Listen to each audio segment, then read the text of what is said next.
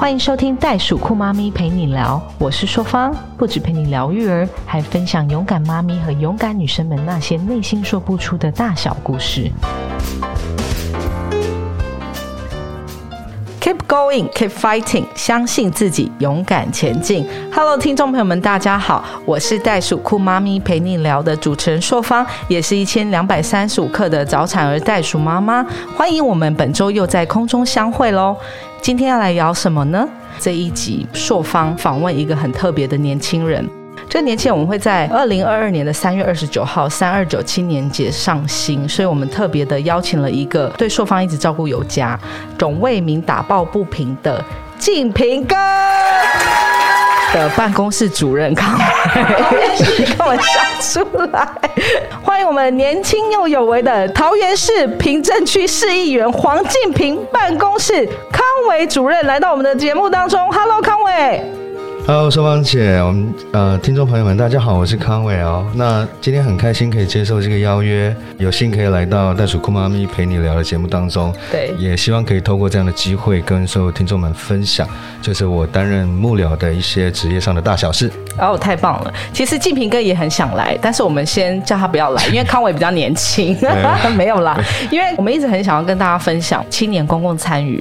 呃，青年公共参与，很多人的出身其实是来自于就是现任的这些议员啊、立委的助理，所以我们今天来访问一下康伟，你今天要直言不讳的跟我们讲有关于这个工作的辛苦谈，然后有关于你的老板的私密辛辣面，你有被封口吗？没有，其实建明哥他给我比较多弹性，他对是觉得说我们就畅所欲言的聊，没有关系。太棒了，康伟，我想了解一下，你是几年次的？然后你来自哪里？你的学经历是什么？我是七十五年次，九月的时候会变三十六岁。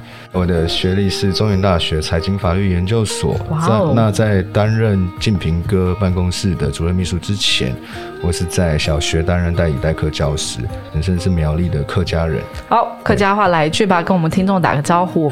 大家好，我是呃王金平的助理，我是康伟。太嘎后奶黑长寿房，这我也会。你要说那个袋鼠酷妈咪陪你聊的听众朋友们，大家好，我是康伟。来，你用客家话来一句。推推树酷妈咪，然后你开杠，我是康伟。哎、不错，我喜欢这样，就是毫无毫无修饰。我我是对，马上转换出来，变成是客家话，可能没有错讲的很好。很不错哦。那你是怎么样进入了办公室主任这个工作啊？因为其实现在的年轻人对于政治跟公共参与还蛮冷感的欸。其实我以前也是蛮冷感的，我是一直到大概一百零五年的时候，因为其实代理代课教师的每年基本上都是在流浪，我们大概就是要不断的在各个学校里面流浪来又流浪去，所以当时觉得说，嗯，那我还是去从事一个跟自己有兴趣、跟所学有关的一个工作，所以当时从人力银行网站上面刚好看到建平哥他有征一个法案的助理。通常助理的工作都是包山包海，不过，宋王姐坦白说，其实当时并没有特别去设想说一定要担任明代的法案助理。我那时候是在人力网站上面看很多的职缺，大概都跟法务有关系。但是我是有发现到这个职缺比较特别，就像寿芳姐刚刚讲的，这个呃职缺其实不容易，算我比较幸运。它并不是我今天想要担任明代的助理，我就一定有这个机会。所以你一进来就是主任吗？不是，一进来的时候是助理，而且我一进来的时候是外勤。那外勤跟内勤的部分，待会可以提到。对，当了助理两年，荣升主任这个位置是不是？对，其实这个过程算是蛮快的。我不知道是不是我跟金明克本身就很合拍，所以我当初也时间其实不长，大概就是两年左右。金明哥他就拔走我，让我去担任办公室主秘这个位置。那其实主秘或主任都没有什么差别，只是职称稍微有点不一样。简单来说，我们就是负责办公室里面的大大小小事情，不管里面的还是外面的，还是包含新进人员的教育训练也好。哦，这些可能就是，呃，身为一个呃办公室的主任，必须要帮议员看好这个家。那民众有上门请求协助的时候，我们要能够替他解惑，大概是这样。当初应征的时候，你完全不认识黄建平这号人物，然后你就投了，对对对对对然后也应征上了。嗯这一路这样走来，你有什么样的感受呢？我我觉得今天能够进到民意代表的工作的环境里面，其实最主要的是在于我们能不能够把议员他想要推动的一个理念去落实在我们生活之中。因为其实蛮多的明代，不论层级，不管他今天是中央的立委也好。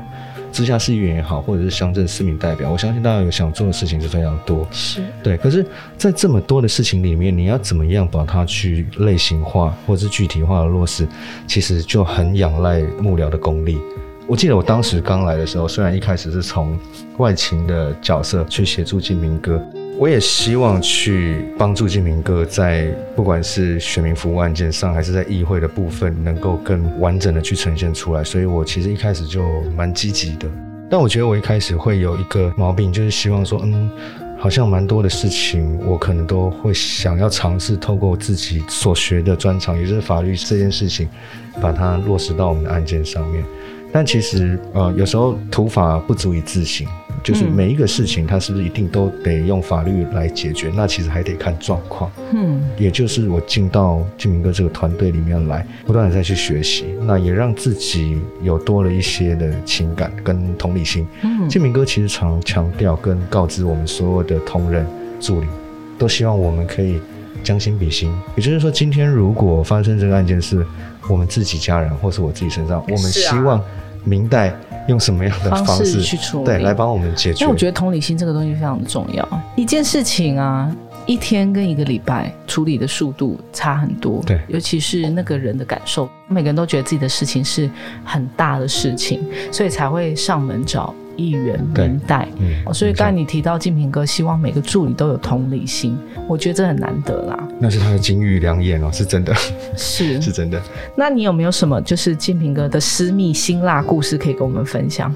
其实建明哥他有个小名叫做平平，那这个这个 这个小名其实是应该是源自于他妈妈或者是长辈开始叫。那我记得有一次是建明哥他在节目上好像也有分享到这件事情，就可能刚好有看建明哥节目的一些观众朋友，他就有 follow 到这一趴，所以我们在收到一些粉丝专业的私讯或者是 line 的一些讯息的时候，就发现哎有人用平平来称呼建明哥。我觉得这样蛮亲切的，而且金明哥也也蛮喜欢。对啊，那金明哥私底下是一个什么样的人？呃，其实他私 私底下跟我们真的像家人一样。其实金明哥他把我们办公室的助理们都当做是他的弟弟妹妹一样。哦，我们年纪是没有差太多，所以就像是兄弟或兄妹的感觉。那我要分享一个小故事哦，就是我每次看到建平哥，然后我就是看到他穿了一个很夸张颜色的背心，紫色。哦，紫色，对，紫色是它的主色系。对，紫色。对，我也要必须坦白说一件事情，我那时候来其实也没有想到金敏哥他会用紫色，可是紫色这个事情其实跟我们是有渊源的。是怎么说？我想法律系的学生应该都知道，其实紫色是法学院的代表色。哦，是哦。是，像检察官他的法袍就是黑袍紫边，哦，紫色是正义的颜色，所以这也算是因缘机会吧。他真的很亲民哎！上次金明哥邀约我们去开一场记者会，我们就先开了嘛。嗯，没错。然后开开开，我就突然看到有一个很普通的人，然后他就在群素人一样，对素人群众当中开始把他自拍棒跟手机开始架起来，对对。然后大家才发现他是金明哥，然后他就说：“你来了，你干嘛还在用那个东西？”他说：“不行不行，这个东西我要亲自弄。”这样，我就觉得他的个性真的还蛮平易近人的，非常会带领着他下面的年轻人。这样，对，尤其是他蛮多事情都喜欢亲。力亲为，除非是时间或行程上的不得已，不然的话，他基本上都会希望是自己来。对，那我为了要对他负责，对我的工作负责，我会尽量帮静平哥把每一把每一件事情都把它做到位。我相信很多听众朋友都会好奇哦，什么叫做明代助理，什么叫做主任，就是这两个有什么差别？好，我这边可能要把我们的助理。大概分成几大类哈。首先，像我的话，我是属于法案跟议案的助理。嗯，我自己的工作就是像呃，桃园市议会，在每一年它都会有所谓的上会期跟下会期。嗯，好，那其实是源自于地方制度法的一个规定哈。地制法的第三十四条，它里面有规定，直辖市议会每次开议期间不得超过七十日。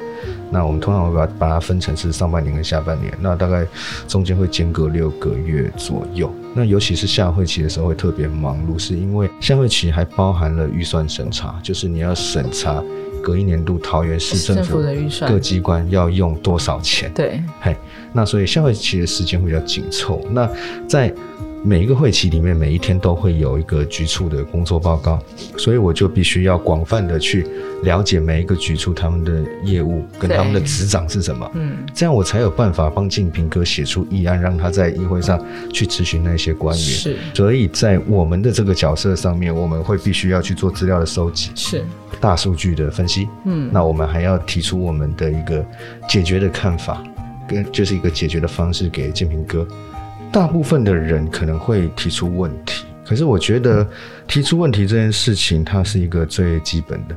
但如果你今天是一个专业的明代，你除了提出问题之外，你还是必须要找出解决的方式。比如说，可以给我一个 example 吗？民旦的咨询很多都是提出一个方向，会问官员说：“啊，那你觉得这样妥当吗？这样行不行？”那如果是我帮金明哥准备的话，我可能会帮他提出大概一两个以上的解决方式，让他去跟官员讨论。可能现场就是有一些互动啊，或者是我可能会把有涉及到地方法规的部分，跟别的县市的地方法规做一个比较。比较，对拿出来做比较修正，对，我们会请他们修正。有时候是请市政府各机关去提所谓的法规修正，或者是自己要提案修正也可以。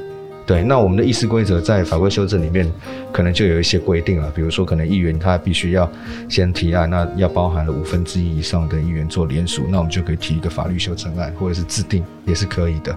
那议案的部分的话，呃，其实我觉得大家比较关心的，我现在呃近几年来比较常接触的，其实还是交通问题居多，道路的问题、交通以及公共运输的问题。这个我觉得是一个都市化的一个城市，它所必须要具备的条件。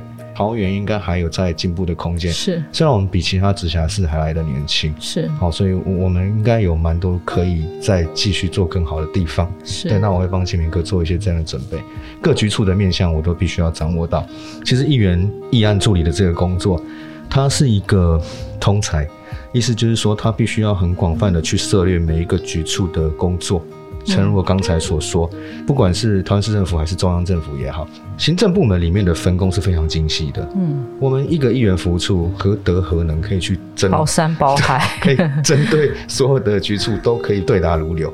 那当然我们要广泛的涉略，是但如果今天假设今天是一个交通局的公务员，他可能常年、中年他就是在执行他的有关交通事务，但是可能跨到教育的时候，他可能就没有这么了解，所以我们要广泛的去吸收知识，就是了蛮花脑力的。对，花脑力。那普通像一般年轻人，他们想要来 interview 当助理，你觉得会他们会面临什么样的状况？跟他们即将必须要学习什么样的东西呢？我觉得来我们这边应征的新人，他可能未来会有想要从政的一个意愿，嗯那他会希望先从助理的方式先接触公共政策。嗯，不管他今天是在这个行业，就是担任议员助理这个工作，他当做是试水温也好，还是要把它当成是以后自己的一个能量，我觉得都没有关系。嗯至少你在我们这边，你可以去了解怎么样让这个伟大的城市更往前一步。对，那那我们会把我们的经验告诉他，嗯也许他以后可以走出他自己的路。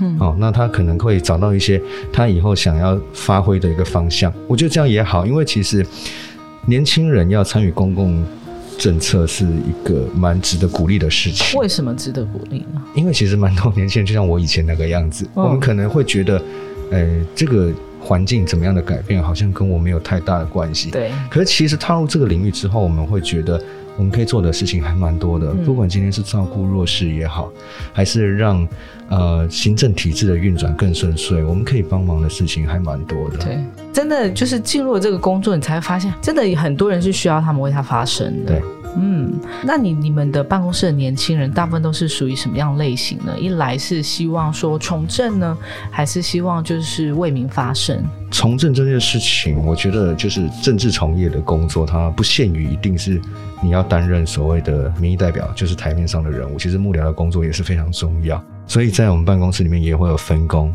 像我是属于法案议案助理，主任这个职称，它是一个主管职，没错，但没有限于说一定要是法案议案的助理才可以当主任。嗯，那有一些议员团队或议员办公室，可能他们的主任就不是这方面的专长，那那也没有关系。嗯最主要的是你可不可以让你们服务处的运作顺畅，能不能够解决民众问题，那比较重要。所以我觉得是不是法律系，那也完全不是重点。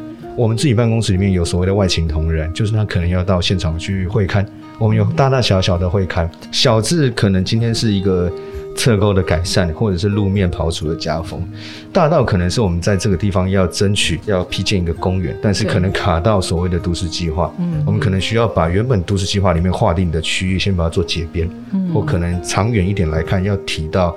呃，都市计划审议委员会里面去做都市计划变更，是这些都是非常冗长又很严谨的程序。对，好，所以从大到小会刊其实都有。那我当然就是负责帮金明哥在议事堂上去做攻防，前端的部分打仗的，我们有很多优秀的同仁在现场都可以处理很多的问题。嗯，还有包含了行程秘书，我们办公室有一位行程秘书是专门负责安排议员每一天行程的登打。哦，那个超级多的，对，而且他要去做人力上的一个调控，对对，因为几点到，然后通常一整天刚好好日子的时候就行程超级多，那你要几点到这个，然后立刻赶到下一个，这真的是一门智慧，没错没错，而且重点是，其实蛮多民众看到议员助理会觉得哦啊，你要跟议员跑很多地方哦，要跑很多行程，其实反而是相反，因为就像寿芳姐您刚刚讲的，如果今天同一个时段有很多的行程。但是议员不能分身的时候，我们如果又让助理跟议员去同一个现场，其实是浪费一个人力。对，不如就是大家各自去代表议员去跑个行程这样子。其实助理就像议员的分身是分身，对，而且还要就是担任议员的眼睛，然后还要帮他上台讲话。对，其实我觉得助理真的是一个很好的训练平台。对，因为常常很多人问我说：“哎，说芳，你怎么那么厉害？你怎么拿麦克风就可以上去讲话？”我就说。亲爱的，你不知道，我从小 就是我妈没办法赶到的场子，我们都要在台上，而且从国小就上去，国小就上去，因为大家就是听到你是议员的女儿，他们就觉得仿佛看到了分身。嗯，我觉得这是一个很好的训练，让我在出来的过程之中，我才发现说，原来从小到大的训练对我来说是多么的重要的。对。面面对人群，我觉得这个确实需要训练。硕芳姐有一个很好的姻缘机会，因为妈妈的关系。对。那其实我们有蛮多助理新进同仁，他可能一开始在面对人群的时候是没有那么顺利。嗯。但就诚如稍早的时候我有提到，新进同仁教育训练包含面对人群要讲哪一些话，要做什么样的问候，我们要提到我们议员争取哪一些事情，这些也是我必须要教给他们的。那还有其他的杂事要去做吗？现在其实年代有点不同了，因为早期其实就是跑很多的红白帖啊，对，呃，很多的社团啊。那现在在现在这个年代，你觉得更多有关于什么事情呢？其实随着我们的资讯发达，那像我们现在其实手机都非常的方便，嗯，手机的方便就代表说大家获取资讯的来源是管道是很多，嗯，所以变成是社群经营也蛮重要。那 Facebook 这个平台是。我觉得是目前最广泛的一个主流平台，嗯，包含了 Facebook 以外，可能甚至还有 d c a r d 啦，或者是像那个 Line 的 Official，就是 Line 的官方，或是 Instagram 之类的。所以现在的助理跟早期的助理差别是在于，你必须要与时俱进，你要去了解现在这些工具要怎么被你运用，你要怎么样让你的老板，就是你你们家的议员可以。更快速、更简单的让民众了解它，那其实是一个很大很大的变化。因为像我妈妈那个年代，以前对他们最多就到脸书哦，脸书已经算很近期了，对对。呃，像以前那个助理不会拍照，还会拍到就是都还有晃还是怎么，你都不知道是拍什么这样，对，好像灵魂跑出来。相对于现在啊，大家都会希望说拍到好看啊，拍到的照片是有话题性的。早期的助理可能是需要跑团喝酒，现在的助理可能更多的是就是要怎么样去经营脸书。其实经营社群的平台是真的蛮花时间的，嗯，而且你在上面其实跟网友是做最直接的互动。所以你用小编的身份在议员的脸书上去 PO 一些文章或发言的时候，更是要谨慎。对，那我可能会提醒他们，今天你在发的时候，你的稿可能我要先看过，我们要先讨论一下这个内容适不适合今天这个时候 PO 出来这样子。那康康，我想问一下，那你现在坐在我正对面嘛，形象也不错，真的吗？也年纪轻，眼睛又深邃。那刚才听说你已婚了，很多妇女都心碎。你有没有自己的粉丝啊？因为我第一次看到你还蛮低调的，穿着。根本看不出来你是那个竞品的主办公的室主主任，对。其实我很多时候就是在外面公开亮相的时候不穿背心是有原因的啦哦，。什么原因？呃，早期的时候，我可能穿着背心，但我记得是我刚当助理的时候，淑芳姐应该知道，其实我们代表议员出席要穿背心，上面会有有自己的本名在上面，那是要重要的幕僚才会有名字，就是名字。对。后来我在使用脸书的时候，就发现，哎、其实奇怪，怎么好像有一些加入好友的邀请好像变多，这些人我也不太知道他是谁。可是后来才发现说，哦，应该是在一些公开场合可能有看到我，那就搜寻我的名字加我。所以后来我就变成是我比较低调，我可能就不会太特别去把自己的一个外在形象彰显出来。感谢我们康伟主任的分享啊！双方觉得幕僚真的是一个很重要的职务，因为当一个公众人物或是市民代表，你要站出去。很多人可能就只是看到了公众人物在台上的这个十分钟，可是其实背后你要讲的这些东西，你要做超级多的功课，都来自于团队的大家的努力跟每一个人的知识的贡献。没错，那我也想要请教一下康伟，嗯你是法律背景出身嘛？财经法律。这样的专业啊，你在现在这个工作上啊，你觉得你有用到吗？其实我在研究所的时候研究的领域是民事法。嗯那民事法它有一个特性，就是它跟生活结合的比较多。我们基本的法大概就是所谓的民法啦、刑法或者是行政法。那因为我们的周遭的生活每一天可能都会跟法律有发生关系，那不见得一定会跟刑法有关系，因为刑法一定就是犯罪的这个问题。因此我。把民事上领域的研究，把它套用在民众上的一些诉求，可能我觉得具体来说会比较顺利。像其实车祸案件，我相信每一个服务处的团队可能都会很常会遇到。当车祸的案件发生之后，势必就会产生所谓的损害赔偿的一个问题。可能民众他在跟我们询问这方面的问题的时候，我们就可以运用这样的专业来跟他说：，诶，如果今天有一个侵权行为的发生，要怎么样要求才合理？毕竟法律是不允许你透过一个事件让你借机去发大财，不是，只是让你获得合理的补偿。那我们会运用这样的一个专业跟民众说，也希望他能够理解，不会因为哦你一个车祸的事情，比如你一个 摩托车可能已经买了八年，那你刚好被撞到。那要所谓的回复原状，是要回复到八年前新车的状态吗？不是这个样子。对啊，我们应该是要回复到所谓的侵权行为当下的一个损害的一个状态，用那个地方来做折旧，以及呃，行政院它有公布一个所谓的固定资产的一个递减率的一个表，我们把它做试算出来，告知他说，呃，怎么样的请求对你来说才是合理的？因为民众对于他们的财产会有所谓情感上的价值，可是有时候从法律的观点来看，不是这样。那你的这个背景啊，在你的工作事务上应该是有很大的加分，因为我们其实也要跟很多的律师做配合。对对对对对，然后常常明代讲的话比不上律师讲的话。像我们昨天晚上有一位长辈，嗯也是因为婚姻诉讼的关系，因为年纪真的很大，但是就是要离婚，就会担心就是财产的问题。哦，他的女儿带他来的，然后就说，我母亲已经为了这件事情，已经好几个月都已经吃不下饭了，然后睡不着觉。哦然后他就说，我怎么跟他讲，他都不听。然后那天律师大概跟他在坐在这边跟他讲了十分钟，嗯他说我妈妈回家以后真的心情好很多。他说律师讲话真的好有用。因为律师他代表的是专业的权威，所以我们在用法律的方式跟民众讲的时候，他们会觉得接受度会比较高。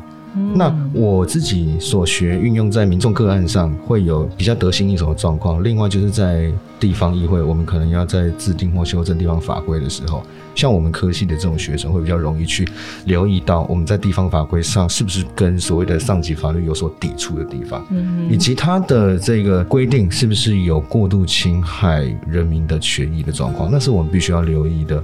对，所以我觉得在不管是民众的个案也好，或者是在地方法规的制定也好，其实都还蛮不错的。嗯，要不要举一个例子来跟我们分享一下？三月十一号有一个影集的剧组在苗栗神仙谷群景拍摄，然后同时有两位公众人员不幸衰落溪谷意外身亡啊。那这件事情反映出了影视摄影的职业安全、劳动权益，但是在主流媒体上报道这些事情的人，其实也就是小众集市啦。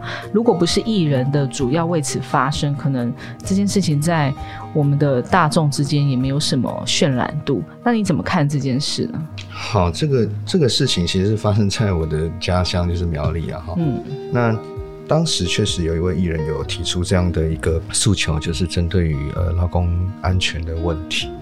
其实我的妹妹她自己也是剧组的工作人员。我自己印象中的妹妹，她是一个非常辛苦的人。嗯，比如说他可能呃休假的时间真的是蛮少，或者是他有时候拍一个档期一出班就会出很久。嗯，那其实我的妹妹她在剧组幕后工作人员这个区块，她的职务不算低。因此，我有针对这个事情有跟他请教过，对，我跟他请教过，跟我们分享一下。好好，那我想要就顺便借由这次上节目的这个机会来帮他们发声一下。那主要是针对两个面向的问题，一个是所谓他们工时的部分，嗯，另外一个就是所谓劳安的部分，嗯，好，那工时的部分是在于，其实在拍摄的时候。受限于天后的关系，或者是日夜之间的关系，有时候一出班，他们在现场可能时间都非常的长，或许不像社会大众所理解的，我今天在一家公司上班，一个劳工一天会是八小时这个样子。但摄影剧组通常十二到十六小时都蛮有可能的。当他们在这么长的环境之下工作，其实对精神是一种非常大的损耗。那是除了工时过长以外，那还有就是劳安的问题。劳安的话，像这件神仙谷，我们就目前新闻上有揭露的资讯来看，呃，我记得新闻上面有提到，所谓的制片方是认为说他们有做了适当的防护措施，他们也有派四位所谓的安全人员在现场。可是为什么意外还是会发生？嗯，好，根据揭露资讯上面有提到，其实有内部的剧组人员有提出说，在这个意外发生之前，其实就有不少人掉落水中，只是有救回来了。就是掉到水中，可能不是很严重的状况，可以拉回来这样子。嗯，那只是没想到会发生这样的一个意外。他们已经有人掉入水中，还没有做一些防护措施吗？就是现场的那种环境，他们说就算有溯溪鞋，可能它的防滑系数也是不够。嗯，好，那现场可能因为是溪谷的关系，它可能地上会有一些青苔，会比较滑之类的啦。那就资方那边说，他们已经有做好防护措施，可是。我觉得这是以后可能要上法庭做一个争执的地方，就是在于所谓的安全防护措施是什么。如果说有安全绳，那个安全绳的安全防护到底够不够？那个绳子到底用哪一种绳子？这种东西其实都是可能主管机关没有特别去做约定的。对。再来就是剧组的同仁、剧组的成员，然后每一部剧它的成员呢，都其实都是任务型组织，就是大家有幸可能拍这部剧会聚在一起，下一部可能会是不同的同事。对，没错，没错。因此在资方那边，他可能就没有办法跟他们的剧组人签一个所谓的类似像雇佣关系的这种传统型的合约，反而变成像是承揽的性质。可是承揽的性质，这其实风险就还蛮大的，因为所谓的定做人，也也就是业主这一方。业主这边，他可能发生意外的时候，他能够做的保障是蛮有限的。那大部分都是所谓的承揽人，就是像发生意外这样的状况，他可能很多时候必须要自己注意。但我是建议，未来如果说像拍摄的一些剧组，他可能借用到一些公有场地，比如说道路也好，或者是可能今天借有借用到一些公有建筑物，那。你那个当地公有建筑物的主管机关或者道路主管机关，其实可以做一些事前的审查，嗯，比如说包含他们今天拍摄的剧情内容大概会是什么样的类型？是爆破吗？还是是因为它是高处？还是是可能是溪谷？这个时候或许在事前审查上，我们就可以去要求剧组需要做好一些配套，甚至在事中，也就是在拍摄的时候，或许呃主管机关可以到现场去看他们。当时提交上来的审查报告里面说要配置 EMT、配置专业人员、配置救难或者是一些安全设备的时候，到底现场有没有这些东西，还是只是事前审查书面提出而已？嗯，那我想，不管是事前还是事中，如果都可以落实的话，或许可以减少意外的发生啊。刚才讲这些，就让我想到早期有一个 S.H.E 的 Selina 在片场爆破的场景，然后火烧。对，其实相对于这个声量来讲，可能那个人是公众艺人，所以很多人拿出来讨论。但是同样的悲剧又再次产生，但是这可能是公众人员，所以如果没有公众人员帮他们发声的话，其实这件事情可能就就慢慢的就淡化了。对，所以其实还是需要不同的，比如说像我们呃可以为民服务的民意代表、公众人物。或者是说立法委员。哎，对啊，我们想要理解一下议员跟立法委员的工作内容有什么不同？因为有些人他们不懂，说他们发生了一些事情，然后他有一些疑问，他要找谁？哦，好，我会建议，其实如果民众没有办法去区辨。哪一些事物是属于地方，哪些是属于中央？其实你不管找中央还是地方都没有关系，因为一定可以获得解答。嗯，我觉得议员服务处其实感觉上有点像是市民的一九九九的感觉。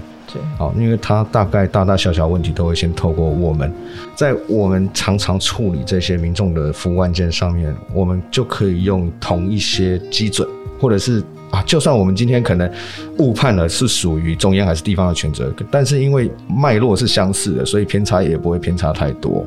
我这边也跟大家稍微分享一下，像所谓的台电、中油、自来水公司，是这些可能就会是属于立法委员职权监督的事项。嗯，那在地方所谓的公股企业嘛，哦，对，就像国营事业这个样子，对，那。呃，像公路总局的话，它也属于是中央的一个单位。那还有现在做铁路地下化的铁道局，这个也是中央的单位，是大概是这样。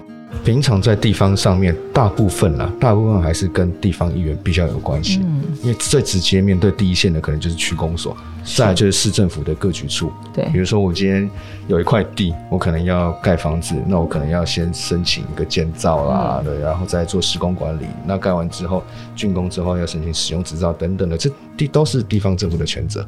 那如果民众真的没有办法区别的话，我觉得没有关系。就还是用打电话来就好了。了解了解。那在选民服务当中，你有什么特别的经历，或者是印象特别深刻的人呢？这边想要分享的是一个小弟弟，他往生，我觉得算是让我蛮震撼的一件事情。我记得在大概一百零六年、一百零七年的时候，当时我在服务处里面还是助理。我印象很深刻，是当时有一位先生哈，在我们服务处犹豫了很久，在门口都没有进来。他手上拿着东西，我们想说，嗯，这个人是谁？他在门口大概徘徊了二二三十分钟左右。那我们就去请他进来，了解一下是什么状况。后来才发现，他手上拿的是一份讣文。嗯，好，那其实民意代表的服务处收到讣文是蛮正常的事情，可是。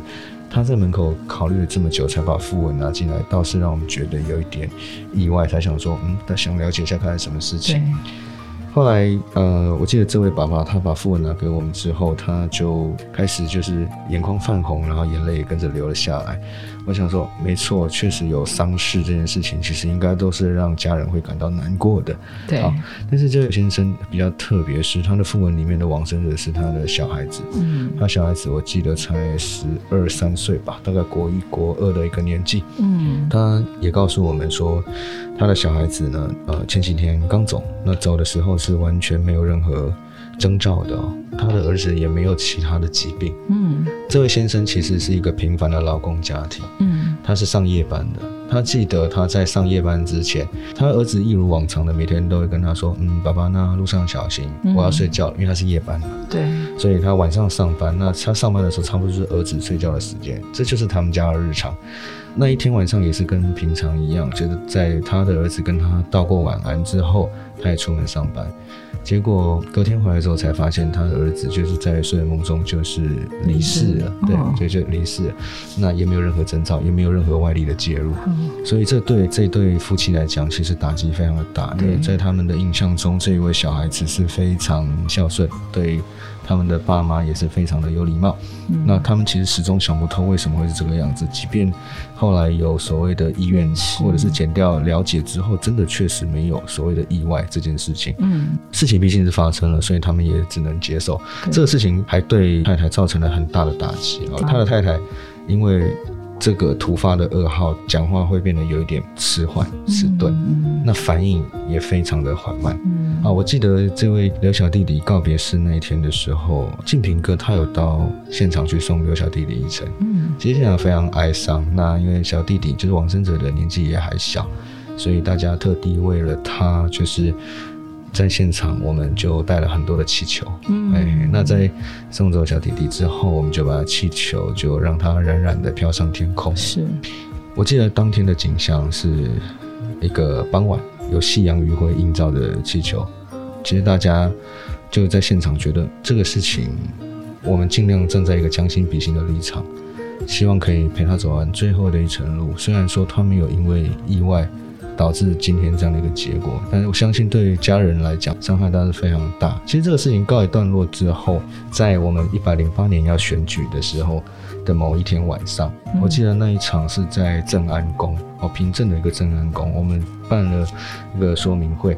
我记得那一场快结束的时候，就有一位女性，我记得那时候她就突然举手，其实我当下没有认出她，因为过了几年的时间，那后来她才跟我们说他想要拿麦克风，那他就很努力的拿着麦克风跟现场所有在场听我们座谈会的民众跟我们讲说他是谁，他发生了什么事情。嗯，想当然尔，他在有这一些精神上打击之后，其实他讲话是非常吃力的哦。对，他要讲出一个完整的句子，都要耗费比平常人还要好几倍的时间。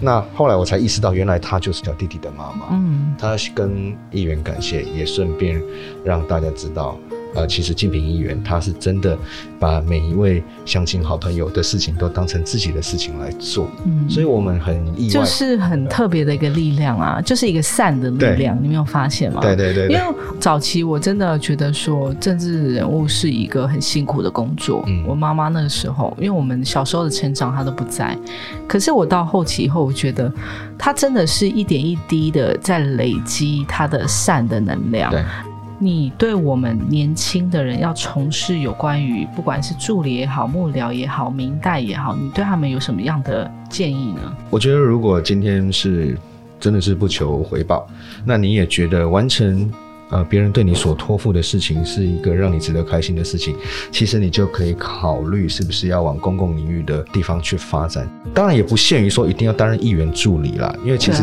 公共参与的方式有很多嘛。嗯，不管你今天是加入利益团体，还是加入政党，还是加入议员办公室当幕僚，只是我觉得在议员这边当幕僚，可以让你更快的去接触所谓的公部门的事务，嗯有助于以后你真的想要去改善的一个环节。嗯可能你在这个地方所学，会帮助你去推动那我想。问一下，说像你们的工作时数很长吗？你几点才会回到家？我回到家的时间大概，如果是会期期间，就像刚刚讲的，我们每年不是有开上会期跟下会期？。对，好，那我如果是会期期间，我可能回到家时间会稍微晚一点，大概是七点八点左右。对，那平常平平常就像公务员一样，五点就打卡下班。我觉得我算是蛮正常在上下班的，嗯当然这也是建明哥给我的体谅，因为他知道我有家庭，对，我小孩子也还小，小孩，对，所以建明哥他不会去占用到我自己私人的时间，这我很感谢他，嗯也是我很喜欢他的地方。但你周末呢？我周末我其实我也是正常的休假，对可是我们其他外勤同仁是没有，对因，为原则上对于民众来说，他不认为民意代表是有放假对有休假或者是有呃白天晚上之分。对，对，就像宋芳姐，你应该也很清楚，什么半夜还要接电话这件事情对情，确实也会有然。后赶到警察局。对对，所以其实好的议员就像一个好的 leader 一样，他会把他的团队分得很好，有的是外勤，有的是内勤，有的是专门筹备议题法条。啊，案件这样，这样子你的团队才可以正常运作。所以今天很开心可以邀请到我们康伟来跟我们分享有关于从事幕僚人员的一些故事跟你的经历对。那听说您今天是第一次录我们的 podcast，、对是吗啊，？第一次录 podcast，觉得蛮新鲜的，然后也可以透过这样的一个频道，哦、我们可以让更多的年轻人有机会未来可以参与到这个区块。嗯其实，周芳姐，我我认为啦，所谓的从政这件事情，那从幕僚的角度开始是一个很棒的事情。嗯而且随着时代的进步，我我觉得，呃，现在很多的幕僚的团队有年轻化的趋势，是那也有非常专业的人才。是，对对啊，不要以为年轻就不专业，对 对对，确实也是，确实也是。所以今天如果有年轻人愿意加入所谓的议员团队的幕僚，我相信在不久的未来，呃，民意代表的品质跟素质其实会越来越精致。对，对，在很多的事情我们都可以把它论理化。嗯那这样子的话，也许会有助于这个城市的滚动前进。，That's right。今天如果民众有来做澄清，说他是做生意的人，然后门口没有红线的话，一直有别的车子停在他门口，那这个时候我们市民代表议员的办公室会怎么去做？如果是接到澄清了，这个路是可以画红线的，那我们要怎么做？好，我们会刊的话，就是找所谓的主管机关出来讨论，当然也要有包含当地的里长，因为里长等于是当地的一个土地公嘛。对，所以在在里长如果也同意，主管机关的见解认为也适当的话，那如果周边的居民，因为周边的居民是最第一线会被冲击到的，因为是画红线会影响到的就是停车的问题。是如果居民也能接受，里长也可以，主管机关认为符合设置的规范，那我们就会画下去。那就会画下去。所以这个过程叫做会刊，这个过程就是找来市政府的人邀请，对，我们会发他开会通知，发函对对对然后。请他们在什么地点。其实大部分的工作都是在做这些事情，其实这算是很广泛，每个服务处都遇到的事情。对对对哦，错。这就叫做会刊。那会刊是只要申请就可以了吗？管道有很多，跟我们澄清也可以打一九九九，也可以写市政信箱，也可以。了解，先非常谢谢康伟来到我们袋鼠酷妈咪的访问，也让我们认识了很多有关于幕僚背后的辛酸，还有让我们认识更多有关于桃园市议员平平这个人。所以也希望说，大家对我们桃园市议员黄敬平办公室有什么样的想法的话，可以到他们的 Facebook 上留言。你们就你们就叫做桃园市黄敬平吗？还是就没有那么冗长，我们就是黄金平。对大咖的就是不一样 直接 Google 黄就是黄敬敬平，对然后看到那个紫色的背心就是他了。哦，没有，他现在大头照是 KMT。色的 OK 好对，那也是很高兴你今天可以跟我们分享这么多，让我们这些年轻人或者是想要投入公共参与的年轻人，可以让我们知道说有多少那么多不同的平台可以来参与跟发声。千万要记得给你喜欢的事件也好、郑志荣也好、好新闻也好，留下你的数位力量，为它发声。节目到了尾声，如果你喜欢今天的节目，记得订阅袋鼠酷妈咪陪你聊，也欢迎您在节目下方留言，或到袋鼠酷妈咪陪你聊的粉丝专业与我们分享您的新视野，也可以谈谈你的收听感想，并 hashtag 袋鼠酷妈咪陪你聊，让更多人一起来关注。所以，我们节目到了最后，我们要邀请我们的来宾跟我们一起打打气吧，Keep going，Keep fighting，相信自己。勇敢前进。那我们要在下次在空中相会啦，谢谢康伟，谢谢收芳姐，祝大家青年节快乐，拜拜拜拜。本集节目由耀登丙南文教协会支持录制。耀登丙南文教协会从文化、教育及艺术三大方面积极落实，用爱与社会携手共好。我们想透过与大家分享正面能量，以更多实际行动回馈台湾在地，用爱与关怀打造共好社会。